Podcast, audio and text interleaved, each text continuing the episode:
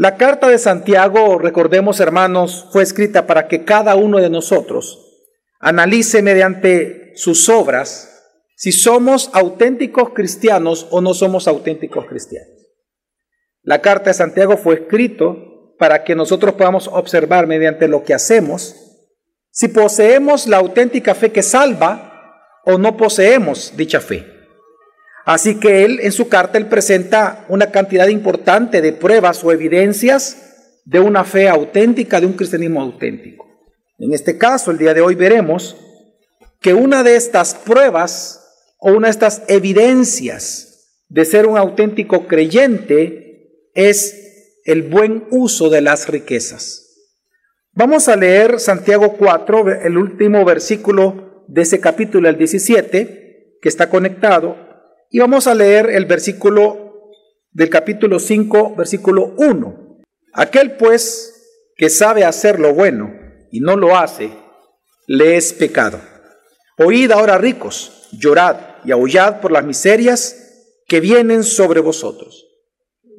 Es interesante que Santiago da un giro importante, ya no está hablando de los comerciantes como lo hicimos la semana pasada y lo vimos, sino que ahora Santiago, él está hablando contra los ricos. Y, escucha la palabra que ocupé, es contra los ricos. Porque si algo que vemos nosotros acá de manera interesante, es que en ningún momento Santiago les da la posibilidad de arrepentimiento a ellos. Santiago lo que va a anunciar es una serie de condenaciones, una serie de maldiciones sobre ellos. Y es que cuando dice, Oíd ahora ricos. Los ricos, en aquel momento en que Santiago escribe en esta época, los ricos eran los grandes terratenientes, eran las personas que principalmente eran agricultores. Al ellos tener una gran cantidad de tierras, ellos se convertían eh, en hombres muy poderosos porque ellos controlaban la estructura de precios de todo el imperio romano. Por lo tanto, si ellos querían hacerse más ricos, retenían el grano, se volvía más caro. Usted sabe cómo funciona eso en el mercado. Se vuelve todo más caro. Ellos lo compran barato a los pobres, que era parte del reclamo de Dios, que eran injustos en sus precios. Y por lo tanto el pueblo sufría, pero sufría porque ellos querían tener más dinero. Así que los ricos eran, principalmente eran los agricultores de aquel momento, los grandes terratenientes del imperio romano. Ahora, interesante es que Santiago le llama a oír, si usted se da cuenta, le dice, oigan. Es decir, él no viene a exhortarlos al arrepentimiento. Usted no va a encontrar ninguna palabra de arrepentimiento en Santiago, es decir, que los invita al arrepentimiento. Simplemente le está diciendo, oigan todas las calamidades que les van a venir. Obviamente aquí lo que nosotros vemos en Santiago es un lenguaje profético que nos recuerda cómo hablaban los profetas del Antiguo Testamento. Oíd ahora Israel, cuando venían los juicios contra Israel. Así que lo que está haciendo Santiago, ocupando un lenguaje profético, es exhortarles y anunciarles las miserias que vendrán sobre ellos y por las cuales ellos ahora tienen que llorar y tienen que gemir. Ahora bien, como vamos a ver nosotros en el texto, las razones por las cuales Dios ahora trae dicha maldición sobre los ricos son cuatro. Son cuatro las razones por las cuales Dios envía maldición sobre los ricos. Número uno, por la acumulación de la riqueza. Número dos, por la manera injusta en que se obtiene ellos la riqueza. Número tres, por la forma pecaminosa en que ellos la gastan. Y número cuatro, por la manera despiadada con que ellos la retienen.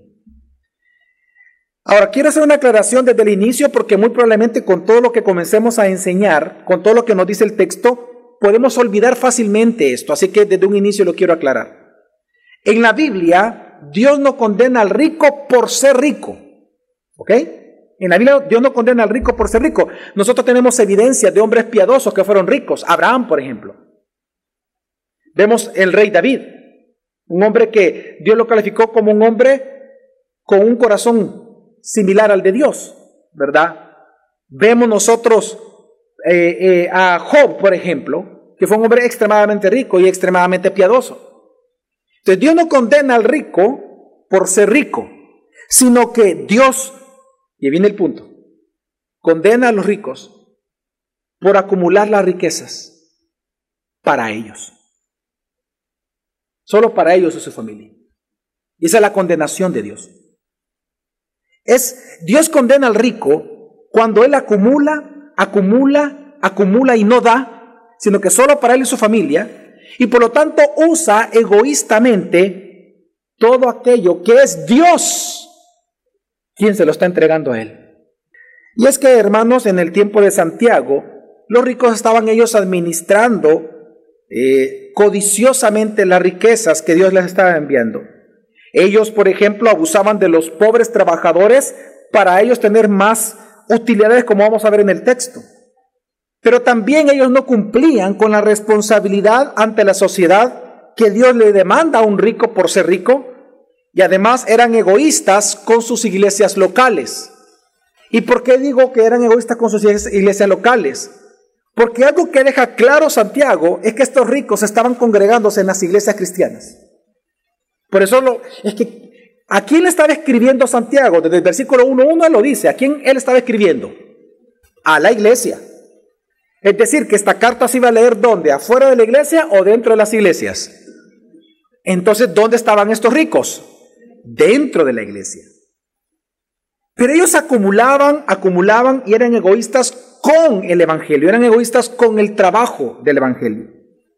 Así que aquí tenemos a Santiago hablando ahora a los ricos que se congregaban en las iglesias, que ellos decían amar y creer, y creer en Dios, pero con su acumulación de tesoros y el uso de su riqueza, ellos estaban mostrando que su lealtad realmente no era con Dios, sino que su lealtad era con el dinero mismo. Así que es interesante este texto. ¿Cuál pudiera ser una de las razones por las cuales Santiago escribe este texto dentro de su carta, un texto que no invita al arrepentimiento, simplemente es puro juicio. Una gran probabilidad es que la intención pudiera ser que Santiago lo que quiere es, advertir, en primer lugar, a los cristianos, a los que no son ricos, para que no anhelen ser ricos, para que no amen las riquezas, para que no amen al dinero. Y otra razón pudiera ser para que ellos recibieran consuelo, porque si había un grupo de personas que estaba afectando totalmente a la iglesia eran los ricos. Entonces, en este texto que vamos a leer, la idea central de Santiago es que acumular riquezas sin considerar, hermanos, la voluntad de Dios en el uso de las riquezas es acumular miseria futura para usted mismo. Pues recuerde que Dios también pagará a cada uno según haya administrado la riqueza que Dios da a la luz de su voluntad. Así que veamos los cuatro puntos que compone este texto y el primero que menciona Santiago es la, primera razón por la cual Dios le dice a ellos lamentad, llorad, porque son palabras duras, ¿verdad? El hecho de, de hablar de llorar y lamentarse está hablando de que ellos tenían que gritar por las calamidades que venían. Una de las razones, la primera de ellas es por el pecado de la acumulación de riquezas. ¿Por qué es un pecado? La acumulación de riqueza. Vamos a ver versículo 2 y versículo 3, hermanos. Dice, vuestras riquezas se han podrido y vuestras ropas están comidas de polilla. Vuestro oro y vuestra plata se han oxidado. Su herrumbe será un testigo contra vosotros y consumirá vuestra carne como fuego. Es en los últimos días que habéis acumulado tesoros. La primera acusación formal de Dios contra los agricultores ricos de la época de Santiago es que a pesar de que eran los últimos días y que ellos escuchaban que eran los últimos días en las iglesias, y por tanto preocuparse por ocupar la riqueza según la voluntad de Dios porque eran los últimos días, en lugar de eso, la estaban acumulando para sí mismos. Cuando las riquezas son inútiles en sí mismos para librarte de la ira venidera. Es que póngase a pensar, si son los últimos días, ¿qué sentido tiene acumular en los últimos días? Si son sus últimos días. Y la riqueza no lo pueden librar de eso. La riqueza no te puede librar de la ira venidera. La riqueza no te puede salvar. Entonces, ¿para qué Dios hace rico al rico en los últimos días? Y ese es el punto al cual Santiago quiere llevarte. Que entiendes que la riqueza tiene un propósito. Y no es para que la acumules. En este texto entonces encontramos tres verdades acerca de las riquezas y del uso de las riquezas que Santiago establece para los ricos. Tres verdades. La primera de ellas que vemos en este texto es que la acumulación de riqueza, hermanos, es pecado ante los ojos de Dios. Veamos qué es lo que dice Santiago. Santiago dice, vuestras riquezas sean que podrido. Aquí la palabra podrido significa que la riqueza que él está hablando aquí eran alimentos. Luego dice, vuestras ropas están comidas de polilla y vuestro oro y la plata se han oxidado. Entendemos que el oro y la plata no pueden oxidarse, pero en aquel momento hay dos, hay dos posibilidades de este texto. Una es eh, que recordemos que se ha encontrado oro y plata de aquel tiempo eh, mezclado con otro tipo de, materiales de que no era oro, es decir, que no era ese el grado de pureza.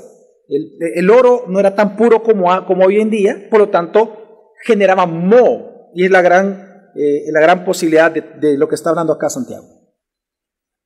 Fíjense bien que por qué Santiago ocupa esto, fíjense bien. Santiago él está presentando que aquellos tres símbolos de riqueza, los tres símbolos de riqueza más importantes en el tiempo de él era la acumulación de comida, la ropa y los lingotes de oro y la plata. Pero Santiago entonces está ocupando estos tres bienes o tres símbolos o tres bienes que simbolizan la riqueza en aquel entonces y presenta el deterioro de las tres. Una comida que se pudre, un vestido que se rompe, que es comido, y los lingotes que se enmohecen. Santiago está presentando esto porque lo que él está mostrando, hermanos, es que el hecho de que estuvieran deteriorándose por la falta del uso te demuestra que la acumulación de riqueza es pecado. ¿Por qué se estaba enmoheciendo la plata y el oro? Porque no se estaban usando. ¿Por qué se estaba la polía, por qué la polía estaba comiendo los vestidos? Porque no te los estabas qué? Poniendo. ¿Y por qué la comida se pudre? Porque nadie se la come. ¿Sabe lo que Dios está diciendo? Por no usar tus riquezas, yo voy a traer calamidad sobre tu vida. Porque lo primero que Santiago presenta claramente es que la riqueza tiene un propósito de uso en el reino de Dios en los últimos tiempos. Entonces la gran pregunta es, ¿para qué Dios enriquece a quien Él quiere? ¿Para qué Dios da riquezas en los últimos tiempos y a cristianos? O a personas que van a la iglesia. La primera razón por la cual Dios enriquece a quien Él quiere es porque los cristianos deben usar la riqueza para proveer a los de su casa.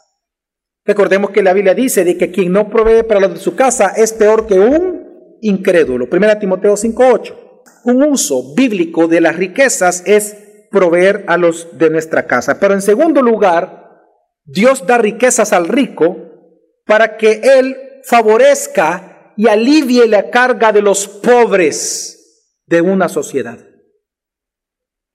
El responsable de sacar de la pobreza a los pobres de una nación son los ricos.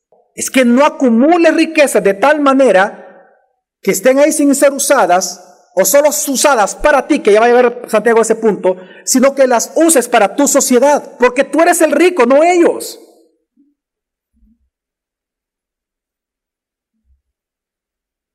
Pero en tercer lugar, el rico debe de usar las riquezas para el progreso del reino de Dios a través de la iglesia local donde se está congregando.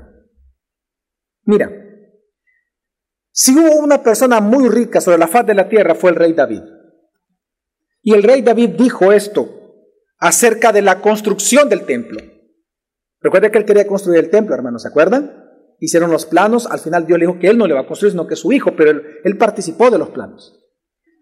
Cuando se estaba haciendo todo esto de los planos, etcétera, él se comprometió delante de Dios porque él era una persona rica. Él sabía su responsabilidad ante el reino de Dios. Era un hombre conforme al corazón de Dios. Así que dice el primer libro de Crónicas 29.3 que él dijo, además de todo lo que ya tengo listo para el templo, voy a entregar mi tesoro personal de oro y plata. Estoy dispuesto a entregarlo todo. ¿Para qué? ¿Para el templo de quién? De mi Dios. Él aquí ocupa la riqueza para el progreso del reino de Dios. Él iba a morir, pero él sabía que era para el templo. Y él dijo, voy a entregar mi tesoro personal. Ahora, no es que él iba a ser pobre, él era el rey. Y eso es un engaño que los ricos deben de entender. Darle todo tu tesoro personal a Dios no te, hace, no te hace pobre, porque tú todavía mantienes las empresas que te están generando dinero. Y ese es tu pecado, que no te das cuenta de eso. Tú, tú no vas a ser pobre. Y si más hay promesa de bendición sobre aquellos que dan, todavía probablemente mucho más puede hacer que vendas. El punto es que a ti te encanta acumular, sentir seguro tu cuenta bancaria que está ahí. Y por eso tú no das. Porque para ti dar es tener menos. Pero el verdadero creyente, el auténtico cristiano, que es el tema de Santiago, da de su tesoro personal a Dios porque sabe que lo que lo hizo a él tener eso, ahí está todavía, tiene su salario, tiene la empresa, tiene el trabajo, todavía sigue siendo gerente, presidente, sigue. La vida no se acaba. Él sabe que pronto va a volver a tener todo eso. Él no es, él no es pobre.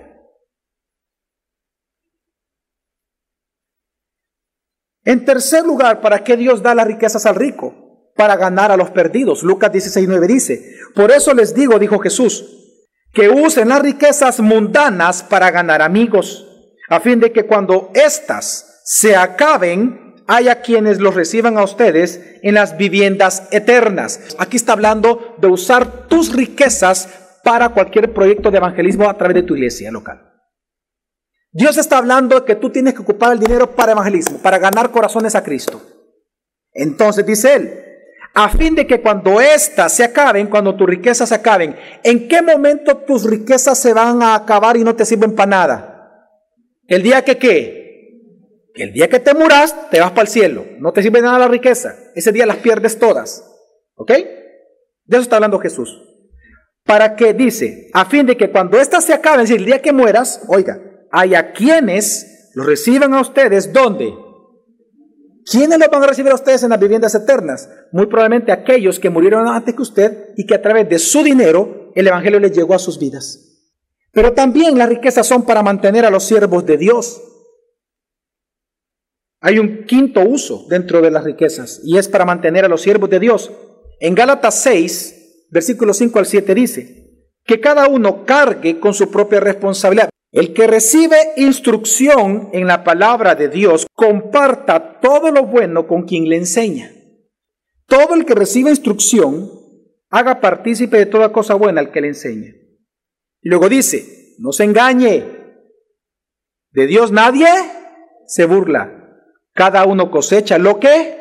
En otras palabras, si tú sabiendo ahora hacer lo bueno no lo haces, te es contado por pecado. Este texto es lo que está diciendo Santiago en la práctica a los ricos. Tú tienes una responsabilidad que cumplir por la gran cantidad de tesoros que Dios te entrega.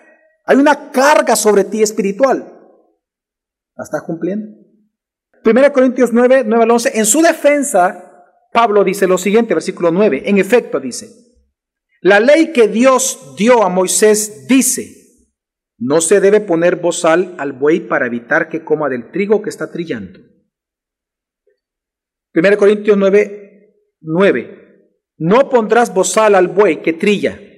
Eso significa no pondrás bozal al buey para evitar que coma del trigo que él mismo está trillando.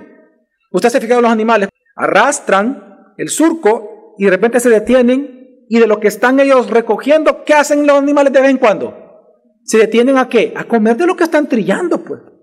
Dice la ley, no se debe poner bozal al buey para evitar que coma del trigo que está trillando. Entonces viene y Pablo dice esto. ¿Creen que Dios tenía en mente solo a los bueyes cuando dijo esto? Más bien se refiere a nosotros, está hablando ya de los que sirven al Evangelio, dice. La escritura es para nuestro bienestar, pues tanto el que ara la tierra como el que trilla deben de hacerlo con la esperanza de recibir una parte de esa cosecha. Nosotros hemos plantado la semilla espiritual de usted en ustedes. ¿Será demasiado pedir a cambio recibamos de ustedes el sustento material? Y en este mismo texto, más adelante, cuatro versículos más adelante, es cuando él dice que el que vive del evangelio, perdón, que el que predica el evangelio debe de vivir del evangelio. Entonces, para todo esto es usado la riqueza, así que lo primero que encontramos en el texto de Santiago que leímos en el versículo específicamente 2 y 3, es que la acumulación de riqueza, hermano, es pecado. Por eso es que Santiago dice, mira cómo se está enmoheciendo, cómo tus ropas están engusanadas. Es decir, las estás acumulando para ti, no las estás usando para lo que Dios te da riquezas. Así que para estas seis cosas la Biblia da riquezas. Dice la Biblia que debemos de usarlas. Pero en segundo lugar, algo que vemos nosotros en el texto de Santiago es que no usar las riquezas para esto es contado por pecado. Mire, Santiago advierte que el moho mismo dice algo muy duro. Vuestro oro y vuestra plata se han oxidado. Su herrumbe será un testigo contra vosotros. Y ese mismo óxido, mira lo que va a hacer. Y consumirá vuestra carne como fuego. ¿Saben lo que está diciendo Santiago, hermanos? Que todo aquello que no se hizo con el montón de pistos que tú tienes y que se tenía que haber hecho en la obra de Dios, todo eso van a ser testigos contra ti en el día del juicio. El mismo óxido va a testificar contra ti que tú no usaste la riqueza para según el plan de Dios. Y es más, y Santiago ocupa una palabra muy fuerte, que el óxido se convertirá como fuego y comerá tu carne. Todas estas figuras, hermanos, las encontramos en el Antiguo Testamento. Cuando la Biblia y los profetas hablaban de que la, tu carne iba a ser comida y que el fuego sería un fuego abrasador, todas son palabras de juicio. Todo eso es juicio, puro juicio siempre. Son castigos de parte de Dios. Santiago está ocupando un lenguaje muy profético acá, diciendo que todo lo que va a venir por no usar las riquezas para la que Dios lo otorga. Pues a cada uno se les va a pagar conforme a sus obras. Así que los ricos tienen una gran responsabilidad ante los ojos de Dios. Y en tercer lugar, hay una tercera verdad que vemos en este texto de Santiago que estamos leyendo ahorita. Y es que el pecado de acumulación es grave porque estos son los últimos días, hermanos. Es que recordemos de que a los ricos a los cuales Santiago se dedica, ellos eran ricos que se estaban congregando en las iglesias, pero no estaban dando sus riquezas a la iglesia. Oiga, no estoy hablando que los ricos no estaban ofrendando a la iglesia, no, es que no estaban dando sus riquezas a la iglesia. Una vez más, no estoy diciendo que no estaban ofrendando, estoy diciendo que no están dando sus riquezas a la iglesia. Son dos cosas diferentes, ofrendas y riquezas. Ellos las estaban acumulando los ricos que iban a la iglesia, pero eran egoístas y eran los últimos días. Y eso es insensato. ¿Para qué sirve acumular en los últimos días? Así que el pecado que está presentando aquí Santiago es el pecado de no atesorar en el cielo, sino solo atesorar en la tierra. Hermanos, en estos últimos tiempos todos aquí tenemos una responsabilidad y es apoyar las obras y los proyectos de expansión del reino de tu iglesia local en estos últimos tiempos.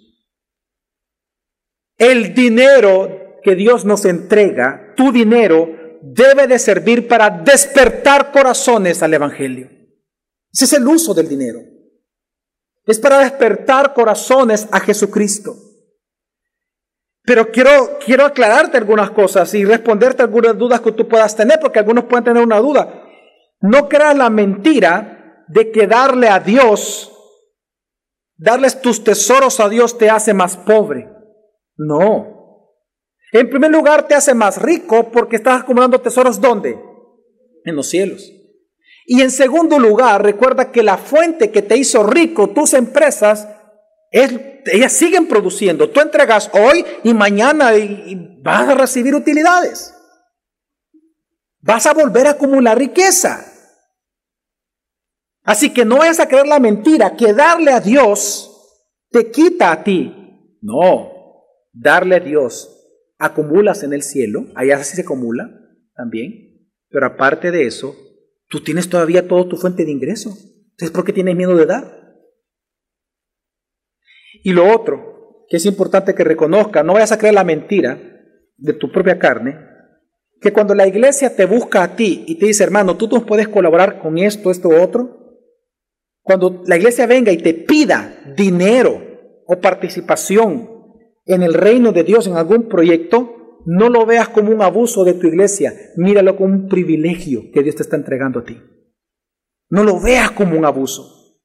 Porque quiero que entienda eso. Para eso Dios te ha traído y te lleva a una iglesia local, siendo rico, para que des. Es que quiero que entiendas, quiero que entiendas cómo es, cómo funciona esto en nuestra carne. Si tú te ofendes porque tu iglesia, en donde tú te congregas, viene y te dice, puedes colaborar con esto, hermano, y te piden porque saben que tú puedes dar, por eso te están pidiendo. Si no, no te pediría la iglesia. En segundo lugar, el segundo gran punto, y los demás son bien cortitos, solo los voy a ir mencionando. La segunda acusación que Dios hace contra los ricos, por lo cual ellos van a alimentar y llorar, dice, y le viene cantidad de calamidades en primer lugar dijimos que es porque acumular tesoros es pecado. Pero en segundo lugar, porque ellos hacían uso de prácticas injustas para obtener las riquezas. Leamos el versículo 4, veamos cuáles son estas prácticas injustas. Mirad, el jornal de los obreros que han cegado vuestros campos y que ha sido retenido por vosotros, clama contra vosotros. El salario retenido clama contra ti. Luego dice, el clamor de los segadores ha llegado a los oídos del Señor de los ejércitos. La segunda acusación que Dios les hace a los ricos es que los ricos le retenían el salario o pagaban malos salarios a los campesinos, pero lo hacían para ellos tener más ganancia. Y esto Dios lo considera pecado y en la ley de Moisés está, pero ¿por qué? Porque más en el tiempo de Santiago, el salario de los trabajadores campesinos era, no recibirlo era algo de vida o muerte. Y esto por dos razones. La primera de ellas es porque sabían ustedes que en el tiempo de Santiago, ¿de cuánto era la tasa, la tasa de impuestos que pagaban los campesinos? Era el 40% de su salario. Estaba compuesto, aquí lo tengo, estaba compuesto de esto, estaba tenían que pagar el impuesto al templo, el tributo romano, lo que se llamaban los impuestos especiales y el impuesto, un impuesto especial en el tiempo de Santiago que es para los programas de construcción de Herodes. Incluso el gran historiador eh, eh, eh, de esta época judío, él mismo escribe de que Herodes dice, acabó con todo el imperio con ese impuesto para los proyectos especiales del emperador. Así que esto sumaba un 40% del salario de un campesino. Pero si a eso usted le suma que los campesinos en el tiempo de Jesús, ellos vivían al borde de la inanición, el salario para ellos era tan pequeño que ellos no podían ahorrar. Por eso es que si el, y, ganaban diario, por eso es que si el, si el dueño no pagaba al jornalero su salario, entonces él y su familia podían morir ese día. Por eso es que en la ley de Moisés, hermanos, se ordena a los ricos a pagar salarios de manera justa y salarios de cantidades justas. Porque el salario podía hacer morir a una persona si era muy poco o si no se le pagaba. Por ejemplo, Santiago, cuando nosotros leemos de que el salario del jornalero no pagado está clamando contra el, el dueño, porque el clamor del campesino sube a Dios, eso Santiago está citando Deuteronomio 24. Ahí está eso. Y es que Santiago está diciendo, y como lo dice Deuteronomio 24, que todo salario retenido está clamando a Dios. Miren hermanos, el que un objeto inanimado, por ejemplo, si yo digo, este vaso está clamando contra ti, esta figura que es profética, que la encontramos en el Antiguo Testamento, es una palabra que habla acerca del del clamor por la justicia. Por ejemplo, recordemos que Dios dijo, le dijo a Caín, la sangre de Abel, tu hermano, está qué? Clamándome por justicia. Job, por ejemplo, dice, la tierra clama contra mí. Habacuc llega a decir que las piedras mismas clamarán. Por lo que iban a sufrir. Esas, esas frases lo que está hablando es peticiones de justicia a Dios. Por lo tanto, aquí está diciendo algo Dios, que no pagar salarios o pagar salarios bajos para tú tener más dinero. Wow, hermano. Eso está clamando contra ti todo el tiempo. Tú debes de pagar salarios bien justos para que puedan vivir bien tus empleados. En tercer lugar, Santiago, la, la razón por la cual Dios condena a los ricos en tercer lugar es por la forma pecaminosa en que ellos gastan las riquezas. Y el versículo 5 es corto, pero es corto porque es contundente, bien claro, dice, habéis vivido lujosamente sobre la tierra y habéis llevado una vida de placer desenfrenado. Habéis engordado vuestros corazones en el día de qué? De la matanza del juicio. ¿Sabe? Hay tres cosas por las cuales Dios los acusa acá de autoindulgentes. Dios los acusa de ellos ocupar egoístamente o con motivos egoístas sus riquezas. Y presenta tres evidencias contra ellos de ser autoindulgentes. En primer lugar les dice, ustedes han vivido lujosamente sobre la tierra. ¿Sabe usted que la palabra lujosamente acá en griego, el griego, la palabra significa que, eh, la palabra de por sí significa delicado. La palabra lujoso es delicado en griego. Lo que está diciendo Santiago es que ellos ocuparon sus riquezas para vivir de manera consentida y mimada. Ellos ocuparon sus riquezas para mimarse ellos. Pero luego dice que también la, el segundo, eh, eh, la segunda evidencia que Dios presenta acá para que ellos vean su autoindulgencia es la palabra dice vida de placer desenfrenado. Aquí se refiere el gasto desenfrenado que se hace por obtener placer. Un amigo mío, por ejemplo, que trabaja en Las Vegas, es un amigo de colegio. Él ha sido dealer por muchos años, luego eh, eh, ahora él es jefe eh, de un casino de, de, estos sectores de mesas de juego de póker y otras cosas más. Y él me cuenta, cada vez que hablamos, siempre me cuenta alguna anécdota. Y él me contó hace poco, me decía, que fíjate que llegó un, asiático, me dice, y, él se sentó. Mira, yo tengo tanto año en esto que me sorprendió porque dije, está de tener dinero, porque llegó hasta muy sencillo vestido. Él no era de los que andaba bien, vistiéndose lujosamente, ¿no? Y se sentó en la mesa en donde se juega de un millón para arriba por mano. ¿Sabes? Él perdió, me dijo. ¿Sabes cuánto perdió en 15 minutos? 25 millones de dólares. Pero como que sin nada, tomando y luego se fue tranquilo a otra mesa a sentarse plum. 25 millones en 15 minutos jugando. Son los juegos de los ricos.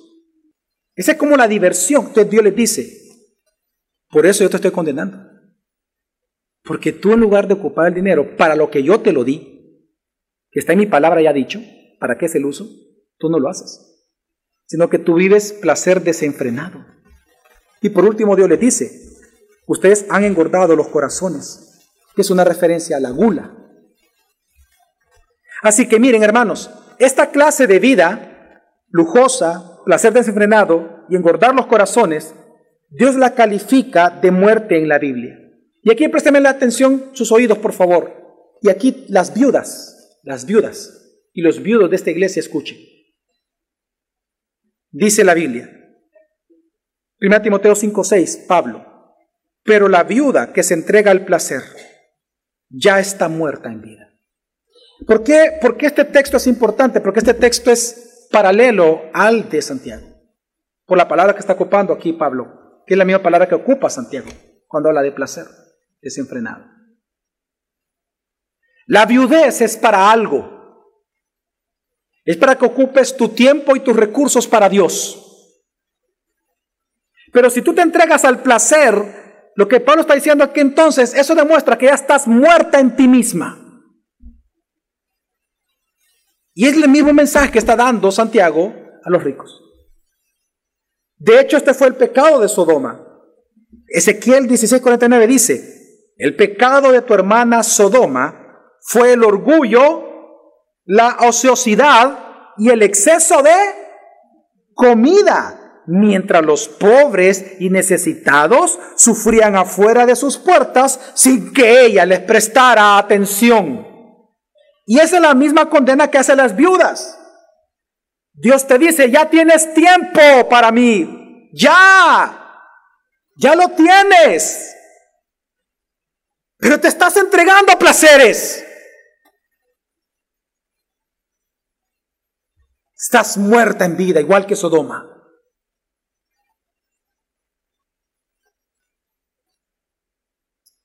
Por esto Dios le dice a los ricos que ellos se han engordado en sus corazones como animales para el día del juicio. Y es que es una ironía la que está haciendo Santiago. Usted, usted ve la, ironía, ¿verdad? Ellos mataban al becerro más que, más gordo para comérselos. Y, y, Dios les dice, por estar haciendo eso y no convidar a los pobres, y aún los pobres de tu iglesia, entonces, ¿no te has dado cuenta que yo soy el que te estoy engordando? Mira, para después ven. Y en cuarto lugar, ¿cuál es la condena entonces que Dios hace a los ricos?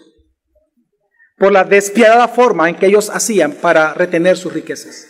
Versículo 6. Habéis condenado y dado muerte al justo, él, él no os hace resistencia. Fíjate bien lo que está diciendo aquí la palabra. Este es el clímax de los pecados de los ricos. ¿Cuál? Dios los acusa en primer lugar de ellos condenar judicialmente, legalmente a los pobres, pues el sistema judicial de la época estaba controlado totalmente por los ricos. Ya voy a explicar un poco eso. Pero en segundo lugar, Dios les acusa de asesinar a los pobres para hacerse más ricos y obtener las tierras de ellos. Les voy a explicar qué estaba pasando acá, hermanos. Miren, Santiago los está acusando cuando dice, habéis condenado, dice al justo. Eso, eso de habéis condenado es porque realmente el sistema legal y comercial del imperio romano estaba controlado por los ricos, que eran los poderosos. De hecho, hay testimonio de algunos historiadores judíos de que algunos de los mismos jueces eran los terratenientes. Entonces ellos agarraban al jornalero que le debía dinero porque había campesinos que tenían tierra, pero ellos al no poderla producir, porque el control, una vez más, del dinero, el control lo tenían los ricos, obviamente, y ellos eran los que prestaban, a través de diferentes situaciones económicas, movimientos comerciales, se ponía todo tan caro que el empresario pequeño no podía producir. Entonces él tenía que pedirle prestado al rico, el rico le prestaba y por lo tanto el acreedor, cuando él no le podía pagar, ¿qué hacía? Lo llevaba ante el juez, que era su primo, su tío, era el que él pagaba, o era él mismo, lo traía y te decía, tú me debes pa, aquí está, dame tu tierra, y lo condenaban. Pero en segundo lugar, no solamente eso, sino que daban muerte al justo. Si había alguien que se oponía y quería y que, ponía demandas contra el rico o le hacía o no le quería pagar al rico, lo que hacían era matarlo, se quedaban con la familia y los hijos se quedaban con toda la tierra. En otras palabras, ellos estaban dispuestos a asesinar para tener más dinero. Hermanos, lamentablemente, eso es lo que vemos hoy en día en nuestro amado país, El Salvador. No podemos negar que el sistema legal salvadoreño, el sistema comercial salvadoreño y el sistema financiero salvadoreño está a favor de los ricos y poderosos. Nadie puede negar eso. Por eso es que usted ve que cuando a un rico lo llevan a juicio, pasan dos, tres años en el juicio, porque todo es una, una cuestión política. Es un juego de poderes. Y al final lo terminan perdonando. Pero vaya usted a, ver qué hacen ellos con aquel que le robó una gallina del gallinero del rico. Y no meten preso 50 años. No tiene acceso a abogados, a buenos abogados. Vemos el sistema financiero. ¿Por qué en El Salvador las tasas de interés nunca bajan y son de las más altas de la región? Usted quiere construir una casa, pues usted no puede. Le cobran el 8% al 9%. ¿Por qué? Porque los ricos quieren ser más ricos. ¿Sabe a cuánto ellos consiguen El dinero, si es que ellos lo consiguen, porque ellos ponen de su dinero, lo ponen a trabajar, obviamente, para ser más ricos. Pero si en dado caso ellos consiguen el dinero en Europa, que es lo más normal, ¿sabe cuánto se lo dan a Europa? Al 1.5%. Y a usted se lo dan al 8%. Es usura.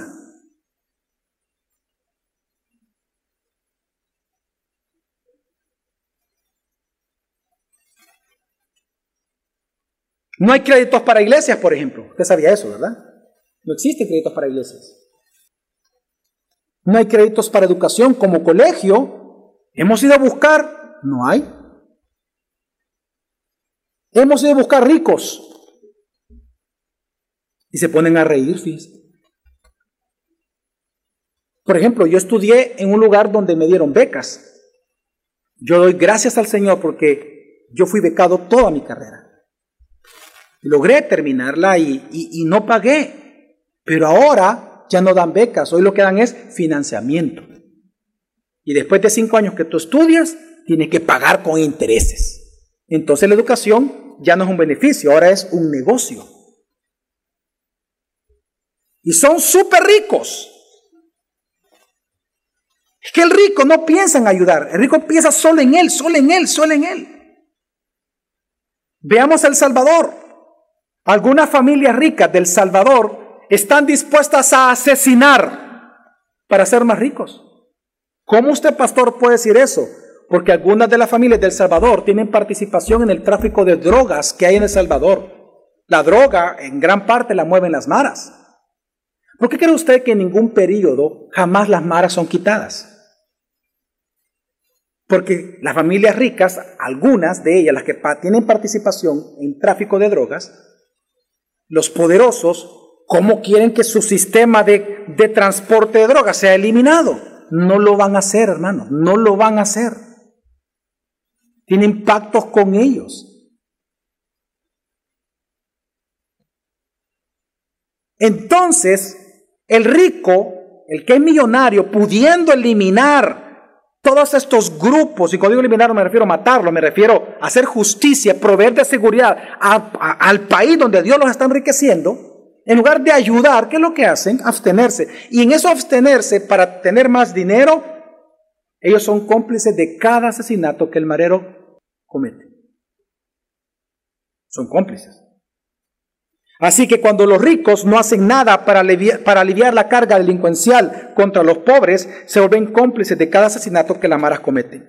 Y es que tenemos que entender, hermanos, mire, los empresarios, por ejemplo, a mí me enseñaron, eh, eh, donde estudié, en este pensamiento neoliberal capitalista, me enseñaron, mira, la responsabilidad social de un empresario solo es dar trabajo.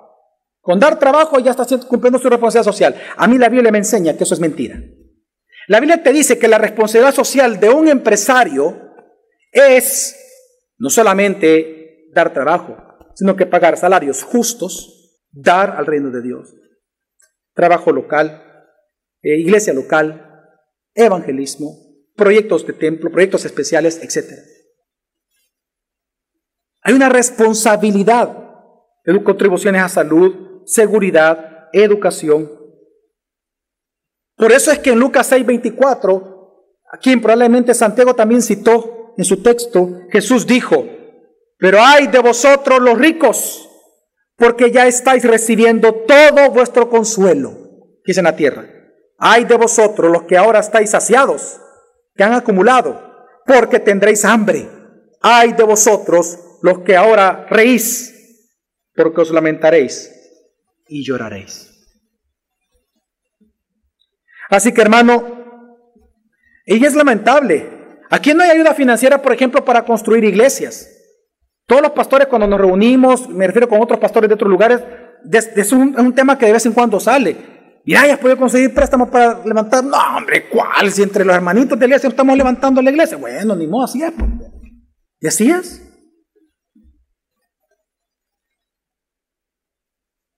Pero entonces, hermanos, pero por eso, y quiero ir concluyendo con esto, pero por esto que le estoy hablando, hermano, Dios envía a verdaderos cristianos ricos a las iglesias para que ese ministerio se levante.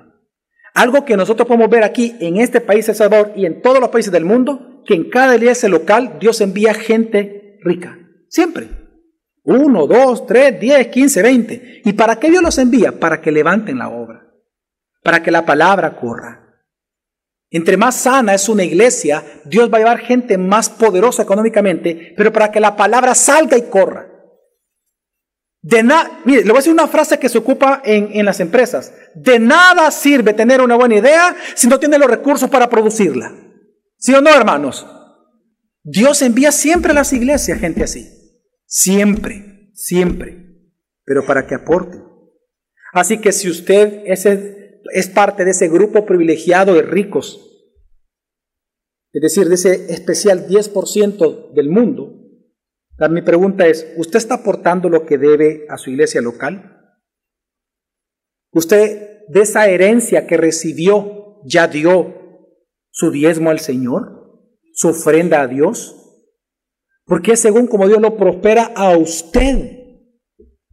Usted recibió herencia de Él. Usted recibió vacación de. Usted recibió de aguinaldo de.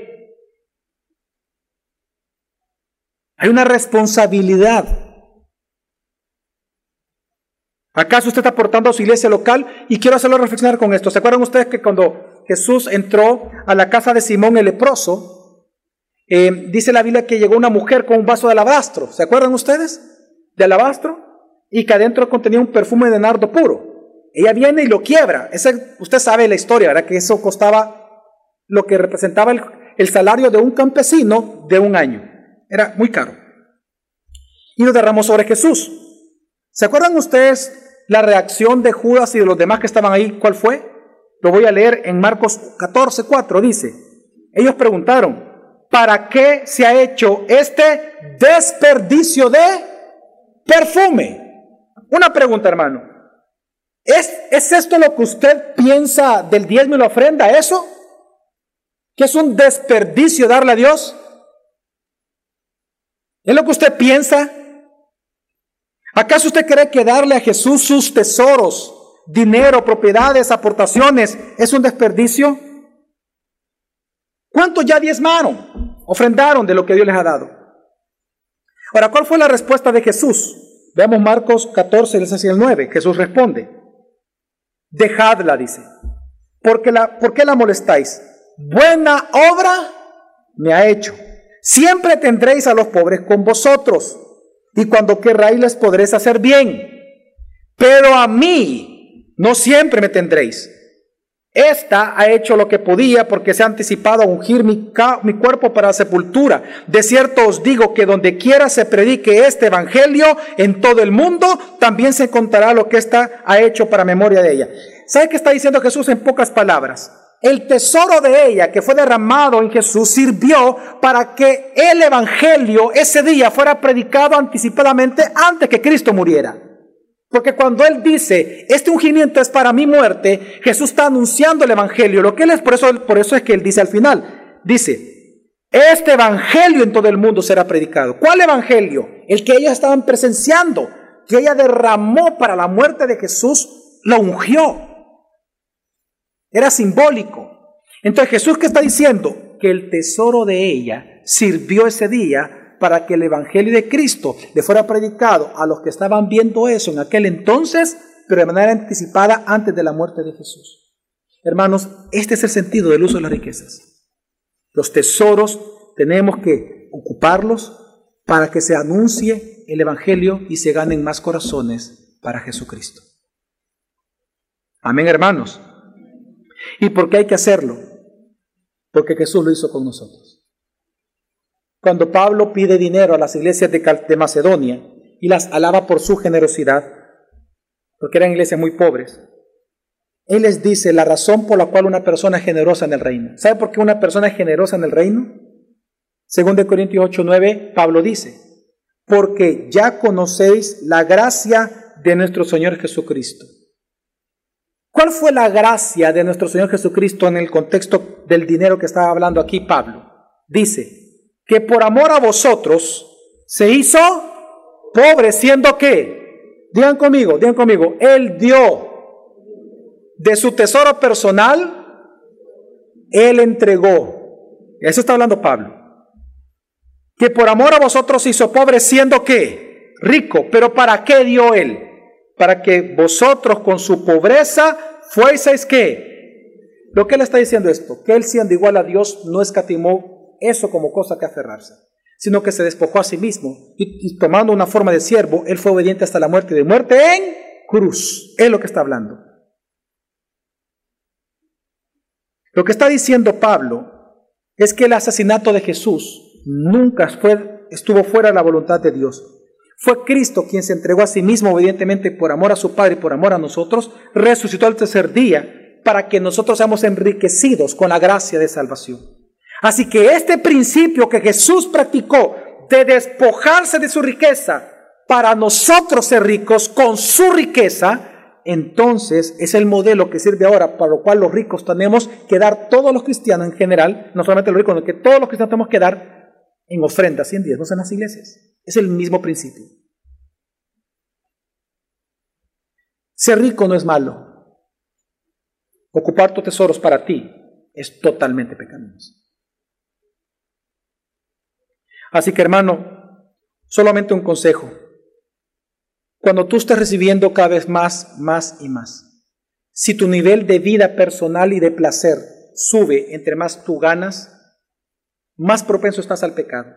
Pero si entre más tú comienzas a ganar y tu estilo de vida se mantiene igual, Dios va a ser glorificado porque todo este excedente significa que lo estás ocupando para la gloria de Él. Amén, hermanos. Amén. Recuerde, acumular riqueza sin considerar la voluntad de Dios en el uso de ellas es acumular miseria futura para sí mismo, pues Dios pagará a cada uno conforme a nuestras obras. Amén y eso incluye el uso de las riquezas. Vamos a orar.